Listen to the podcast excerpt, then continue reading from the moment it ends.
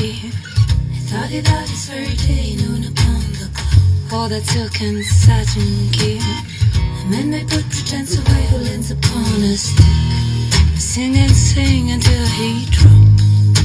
Whether tomato or hag, I carried the sun in golden cup. The moon in a silver bag, I carry the sun in golden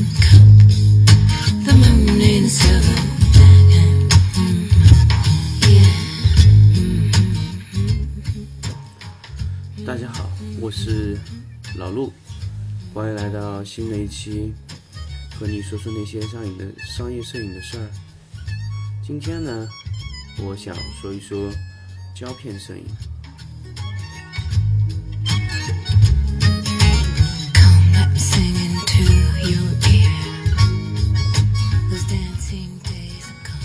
呃，胶片摄影呢，其实总的说来，其实不是有很多很多特别难的地方。大家第一次接触胶胶片摄影的时候，我想应该都是在比较小的年纪的时候。那么，其实 胶片摄影其实是一种，我觉得是非常非常有意思的一种事情。那么你当你看到那个胶片的那个影像在那个底片上慢慢慢慢的浮现出来的时候，你会觉得那个过程啊，特别特别的有意思，甚至出来有一点点小浪漫的、小文艺的这么一种感觉。摄影其实很多层面上其实就是一种显影的过程，包括数字摄影或者说是胶片摄影。那么其实才从这些影像变成最后的照片之前，其实那个过程是非常非常享受的。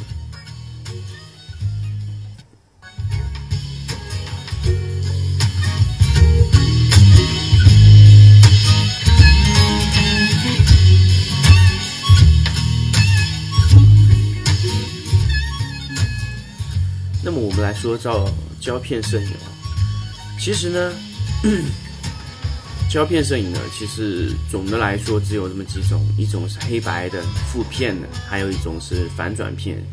那我们现在来说说三种不同不同的那个底片摄影的一种区别啊。那么黑白当然很明显就是黑白的底片的拍摄的那种，那当然是黑白摄影了。那么负片呢，其实就有点意思了，因为负片 不是我们这种正常看起来能看到的图片。那其实我们小时候拍的大部分都是负片，哦，负片其实就是你拍出来的这个图像的颜色是反的，当然你的黑白也是反的。当然黑白也有正片，那也就是所谓的黑白反转片。其实反转片中里面有两种，那么我提前就已经把反转片的这个类型已经告诉你了。反转片拍出来的影像是正的，但是其实它成像之前也是反的。那我们通过不同的那种显影工艺啊，来把它这个图片，呃，这个这个照片啊，直接做成正向。也就是说，反转片的图片呢是可以直接用换灯机投影的，或者说负片 拍摄完成之后，我们把它转换成正片，也是可以通过正规的胶片的这个冲洗来得到正确的效果的。What if I look upon a man as though oh my beloved and my blood be cold 那么首先我们来讲讲黑白胶片吧。其实黑白其实成像的那种胶片，就是会在底片上形成一种负的影像。think me cruel 其实胶片其实它大致总的来说就是这么几个，首先是片基，然后是显影层，还有是保护层。那么其实你的这个片基的厚度，其实就确定了你底片到底能不能冲洗成反转片。因为我刚才在在我抽屉里找那个负片的盒子啊，我还真的没有找到。那么其实胶卷拍摄，有些人会说比较难的主要原因，是因为首先我拍摄是看不到影像的，这个一种不确定性会让我们觉得这个事情做得非常非常困难。其实很多时候我们做很多事情都是这样，就是当你去做一个事情，当你觉得不确定的时候，你就会觉得特别特别难。但是如果知道你知道它那种解决方法的时候，你就会觉得它并不是很难。当你做到的时候，你就觉得它会非常非常的简单，就是这么简单。就是其实其实黑白黑白摄影，其实底片你要相信，因为如果是老式的照相机，那是没有测光系统的；那新式的相机呢，它其实都是有测光系统的。有时候我们会觉得，我们的照片拍摄出来到底显影是不是准确呢？曝光是不是对呢？其实我们都没有办法确定。但是我们所幸的是，我们活在一个数字电、数字照相机的时代，那它会有各种类型的测光表会机载，而且机载测光表的准确性还是非常高的。呃，我现在使用的是一台佳能早期的一台数字相机，就是 EOS 五零 E。它五零 E 的 E 呢，表示了什么呢？是 Eye，Eye 的意思，那就是眼控对焦。那这个功能其实我觉得来说是蛮不错的一个功能。我不知道为什么佳能现在会把它取消，因为。你在对焦的时候，你根本不需要去人为的更换对焦点，你只需要眼睛看那个对焦点，它就能在那个对焦点上对焦。所以我觉得这个功能其实是非常非常不错的。但是佳能不知道出于什么原因，在数字相机上一直没有使用这个功能。当然也有很多很多佳能的老的粉丝，他也是希望佳能去做这个功能。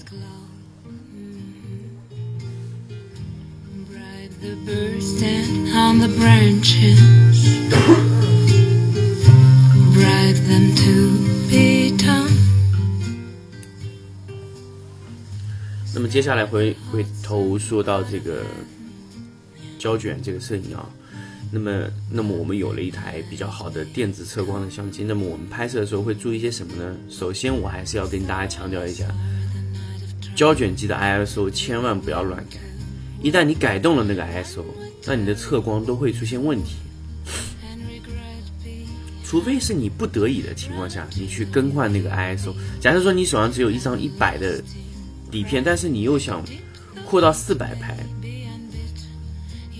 因为如果你用一百的快一百的感光度拍的话，你的快门速度是不够的。那么如果你用四百拍，你是可以做到的。那这个时候，你口袋里又没有四百怎么办呢？那么这个就牵涉到一种破冲的一个技术。呃，被迫型其实就是破冲。我们有时候会叫它破冲，就是强制的增强这个显影时间，让片机冲的越来越薄，那它的高光就会冲得出来。那它包括一些高光位都能保留到。当然，这样的破冲必定会影响片机的厚度，影响片机的厚度，那就必然影响到底片的那个层次，因为你片机洗的越薄，你的层次就会越差。所以其实非常非常的简单的就是这么一个事情，就是你的片机的厚度就已经决定你的层次了。所以有时候我们去买底片的时候，我们会关心对方的片机。如果我们那个片机比较厚，那说明它拍摄出来的色彩的那种层次感会非常好。那通常来说，德国的胶卷片机是相对厚一点。我用了几个品牌，黑白的。呃，比较多的是乐凯，因为乐凯的价格真的非常非常的便宜。如果你只是拍一些小人文的东西啊，你完全可以使用乐凯，而且乐凯的冲洗难度也非常低，它对那个显影液的温度控制要求不高。另外一个品牌就是伊尔福的，其他品牌我倒是用的比较少，包括一些柯达的黑白。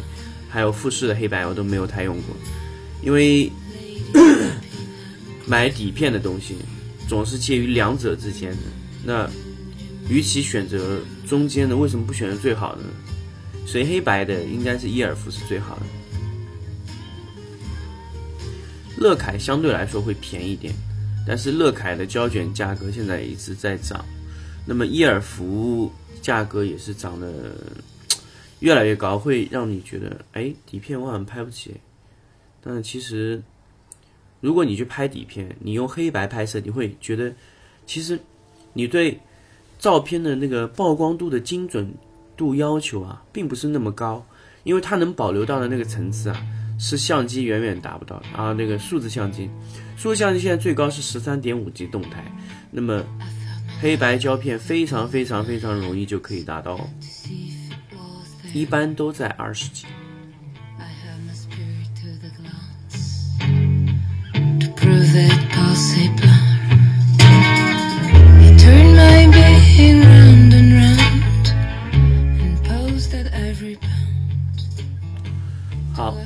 回来，呃，说完了黑白，那么说副片，副片也是一样的，副片的选择有非常非常的多，包括前段时间有很多朋友去玩 Lomo，Lomo 也就是一种塑料相机，那么它出来的那种塑料感觉啊，是有些人会非常喜欢，其实也蛮有意思。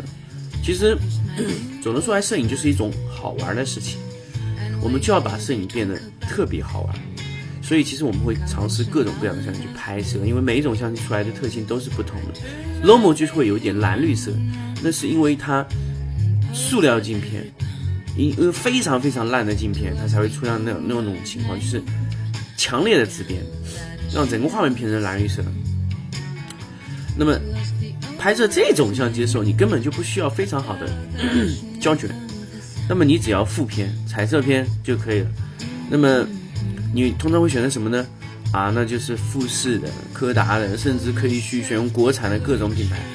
哇，柯达那种便宜的才十块钱，甚至有些人更夸张的会使用过期的胶卷，那这个颜色会更夸张。那不过 你使用后期那个过期的胶卷的时候，你只要增加这个显影时间的百分比的系数就可以了。所以。假设说你过期的只是一年多，那你只需要增加显影的百分之二十就可以了。如果你过期比较久，那可能要百分之五十，甚至一倍。当然，我建议你在冲这样过期胶卷的时候，事先的剪一段试一下，看看到底是不是需要这么高的这么冲洗，冲洗这个这个强度。当然你，你你可以不停的测试你到底需要什么，因为在同一个时期的胶卷，它的过期的变质的速度应该都是差不多的。胶卷它毕竟不是食品，哪怕你过期，照样也是可以继续使用的，只不过颜色会有区别哦。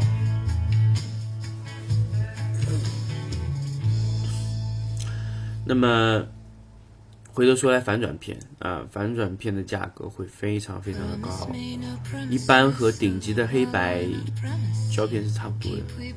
当然，顶级的黑白胶片当然也是可以做反转片的哦。因为它片机比较厚，刚才说到了。那么，彩色反转片比较好的品牌其实就只有两个，一个是柯达、克罗维亚，呃，克洛姆、柯达克洛姆，还有一个是富士的普罗维亚和克罗维亚，好像是，好像是，我忘了名字，因为我自己本身是用 Provia，Provia 是比较用于。平面摄影上面的那个另外一个品牌，它主要是用于电影胶片上的，所以另外一个品牌用的非常非常少啊。我比较喜欢用 Provia 那个版本。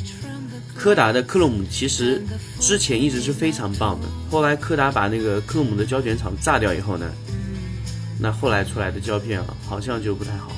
到现在为止我没有用过，因为我一直是使用那个富士的 Provia 的那个 ISO 一百的胶片。听他们说，ISO 五十的颗粒会更细腻，不过我们没有用过，我没有办法给大家评论啊。ISO 五十的，一百的是我觉得是非常非常的不错。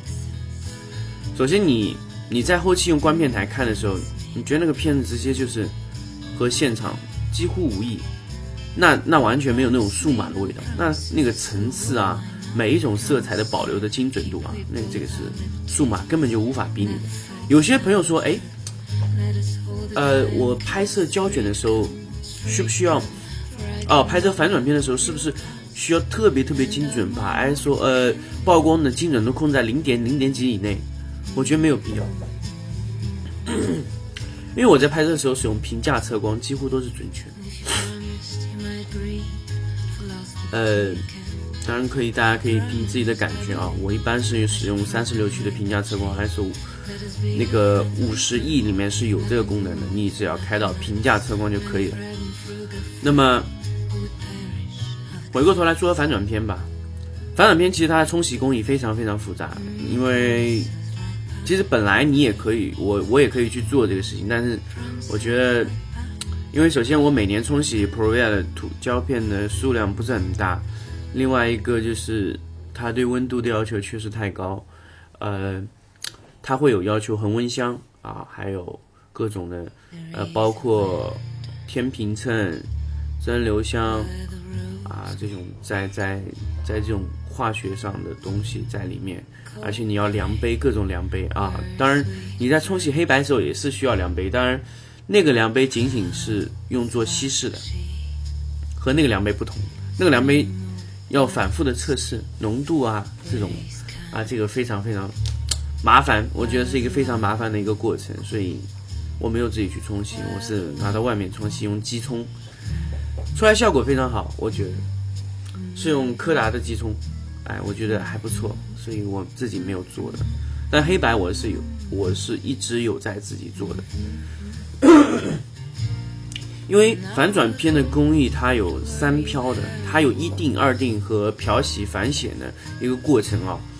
但黑白是非常简单，只要显影和定影两个过程，所以黑白的胶卷我是一直有在自己冲洗的。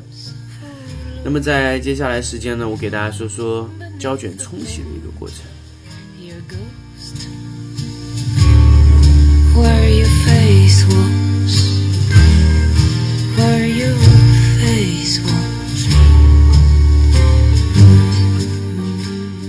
么接下来时间给大家说胶片的冲洗的一个过程。首先呢，还是说说反转片吧。反转片其实就是两个工艺，一个 C 七六和一个一六的工工艺。那么两种工艺呢各有不同的，包括用的药水也不太一样。那么应该是总共要用六到八种药水，反复显影四遍，啊，再漂定三遍，啊，得到一个一个正确的像。呃。这个呢，因为我自己也不是很了解，所以也没必要跟大家说很多。当然，有了解的朋友也可以跟我说说看，因为我也是对这个蛮感兴趣。主要是因为一些成本的原因，我没有去做这个事情，所以就这样过去。这个，那么我们来说黑白显影。黑白显影其实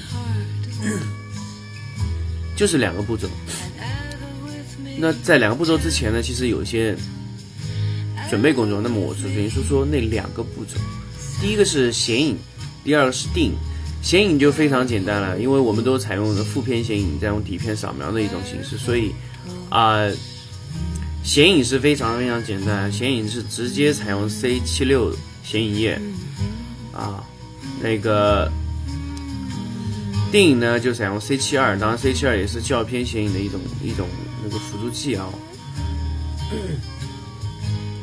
那么电影啊，电影是电影是一种特殊电影，我忘了。C 七二是那个底底片的显影液，就是呃呃那个相片的显影液。C 七六是底片的显影，我应该没记错的。当然有一段时间不弄了啊。那么说说显影过程吧。其实显影液其实主要有两种，一种是粉剂的，一种是液体制剂的。粉剂呢，那你可能要用。水冲开，那这个时候就你会用热水去冲，那之后你要冷却到那个温度。那么如果你是稀释液的话，那你只需要按照比例把这个稀释液一点一点的稀释下来。有些朋友说，为什么有时候用稀释液，有时候用啊粉剂呢？呃，其实。国内都是采用粉剂的，大家可以知道，你用乐凯完全用粉剂可以去，但是粉剂会有一个问题，就是粉剂一定会有杂质，就是冲洗的时候会有颗粒带进去。那么你在冲洗胶片的时候，必然会产生一个问题，就是你的底片上到底会不会残留到颗粒？一旦有一个颗粒呢，你这张照片就是会非常非常麻烦。所以这是一个问题，所以如果你用粉剂的话，你做好最后的过滤还是有必要的。我觉得，你对这个粉剂进行过滤，再全部冲开以后用用滤纸过滤呢，我觉得是比较好。当然这个过程是比较麻烦，所以有时候会直接冲，因为那种那种那种概率非常小啊。那么再说回来，就是浓缩液，浓缩液其实就是稀释液的一种。为什么有时候我们会用浓缩液？非常简单，如果你冲伊尔福的胶卷，你用稀释液冲的话，你啊就是你用粉剂冲，你掌握不好那个时间。呃，它给你的冲洗显影时间，它的那个标准啊，都是按照浓缩液去给的，所以你用浓缩液冲的时候，呃，这个精度会非常高，因为它的浓缩液是它卖出来，所以他知道他自己浓缩液的强度。因为一乐凯它本身是没有做显影粉的，显影粉都是这种不知道什么厂家做，反正和山寨差不多，反正就一个破袋打开来里面就这么一包粉，你按多少量称啊，反正没有人管你。当然那个精确度就差一点。当然你在伊尔夫冲那个有，我就说就首先你就冲那个反转的时候，那你这个精度要控制的非常准确，因为你要冲反转的时候要三次显影，那么你三次显影的话，你呃。会把片机做的特别薄，那你的浓度稍稍有一点区别，那可能就会影响到整个片子的显影效果。那么，其实 说回来就那个你的浓缩液的这个浓度是非常要紧的。那么它在给到你这个显影时间的建议上，也是按照浓缩液的比例来给的。首先就是一比一，然后是二比一。四比一、八比一这样的时间，当然，你那个你的浓缩液的浓度越高，那么你显影出来的东西，那速度会越快。当然，有时候正常来说，大家会建议对方二比一的浓度，因为这样的显影时间会稍长一些，那么你的搅拌时间会变长。那非常简单，如果你想快速显影，那你用原液直接冲。那么为什么有时候我们会用八分之一或者四分之一的？啊，这个就牵涉到一个对比度调节的一个问题。那么，如果你显影时间非常短，那你调节对比度速度就特别特别短。呃，说回来，我刚刚有说到一个对比度调调调节的一个问题。那么，有时候我们怎么样去调节胶片的一个对比度呢？其实就是我们在转动这个胶片的这个胶片盒的时候啊，它那个胶片片机转动的时候。我们速度越快，对比度会越高。你反复在显影的过程中反复反复的旋转，非常快的速度旋转，那它的对比度会非常高。为什么呢？因为你旋转的越快，它那个片机上的那个反影的东西啊，会掉下来越来越快，越来越快。那么它本来不是特别浓烈的那个东西啊，它也会掉下来。所以它从某一些方面上来说，它的对比度是变高了。当然，你可以去试一下，我是有试过，因为。你搅拌的速度慢，甚至不搅拌，和最后搅拌速度非常快的那种，呃方式啊，对比度是完全不同的。当然你不搅拌也不行，因为你不搅拌的话，呃，它上面的这个没法掉下来，所以你你转转动啊，旋转一下那是有必要的，因为这样反复的水流的转动会把上面的一些反应下来的东西带下来。那么这个就是浓缩液和显影粉的一个区别啊。当然，其实最后出来的效果都是差不多的。那么，其实就是在一个精度上，大家大家都说，他做都是能做到这个事情，但是区别是有，就是品质。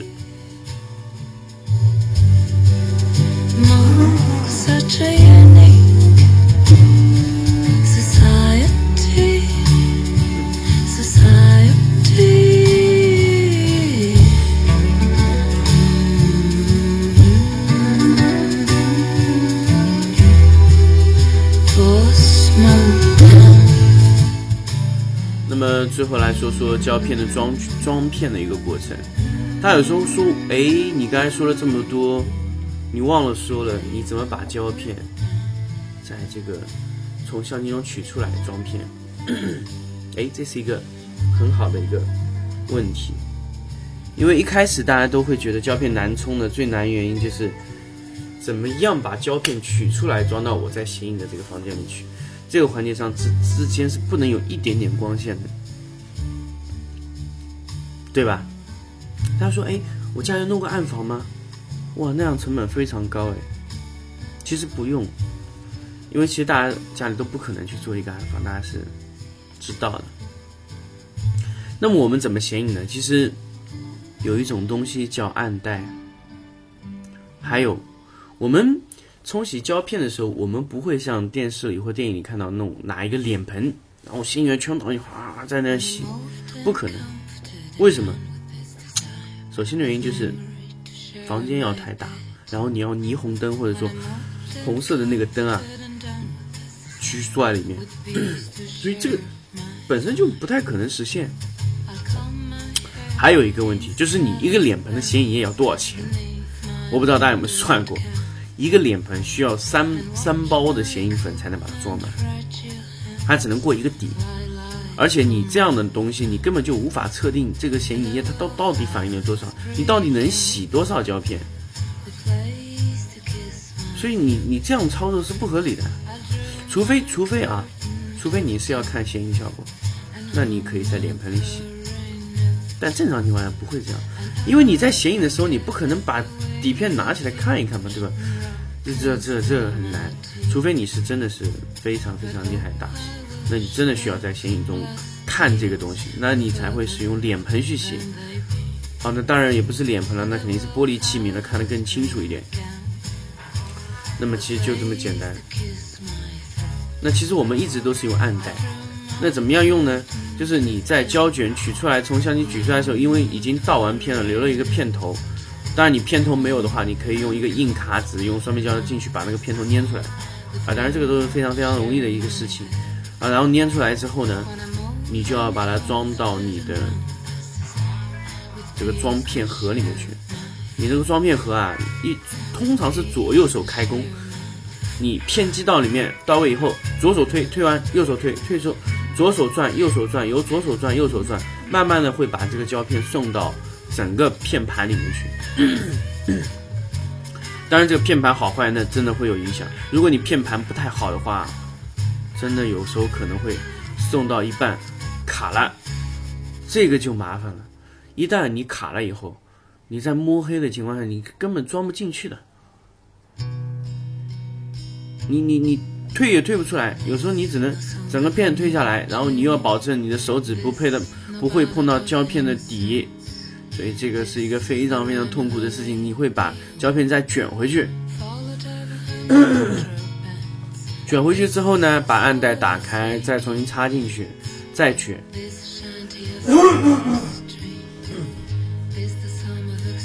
卷了以后呢，你会发现在那个位置又卡住了。我有一次就碰到这样的情况，我就过不去了。然后我后来拿出来把整个片盘拿出来一看，那个地方实在做的太差了，因为是这个塑料的，它必然会产生毛刺嘛。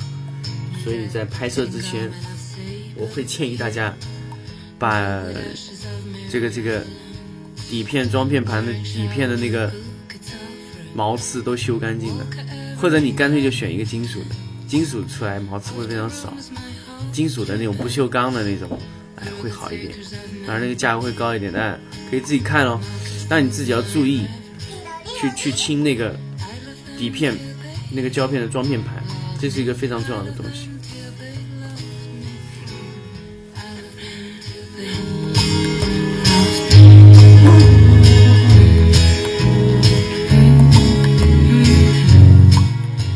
那么装片盘做完以后呢？其实就是盖上盖子啊，这个时候你就可以打开暗袋，把这个这个显影盒直接拿出来，这都是可以的。所以其实暗袋是非常非常好的一个解决的方案，比暗房便宜多。因为你在装进显影盒之后啊，你一般就不会逃光了，这个东西基本上就已经搞定了。所以你导的时候可以从上面把那个呃显影液导导进去，然后慢慢的一点点导进去那。之后就开始显影过程。那么接下来就是说说这个显影液的这个显影速度，还有显影时间了啊，也不是说显影速度啊，就到底能显影多少次数？就是我一个显影液不可能长期的用下去吧？首先，按照正常冲，冲三卷没问题。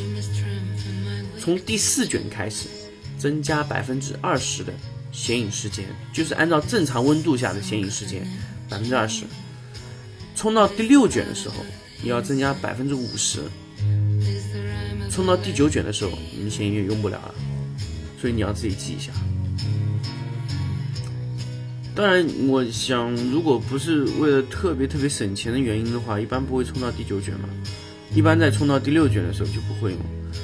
呃，我可能第三卷就不用，因为我不会冲太多，所以我完全可以，呃，冲三卷。其实显影液就是，如果你是显影粉的话，你没必要一次性倒出来太多。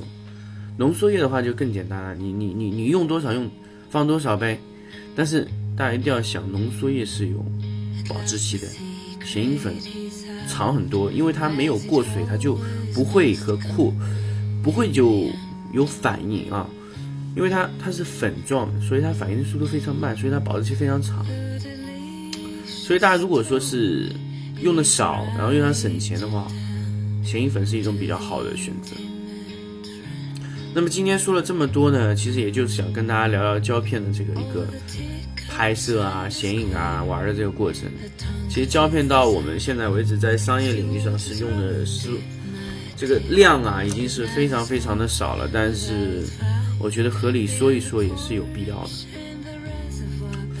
那么有时候有些比较好的油画，有出于它那个色彩的卫生度的考虑啊，还是会使用胶片拍摄。那么之前还是。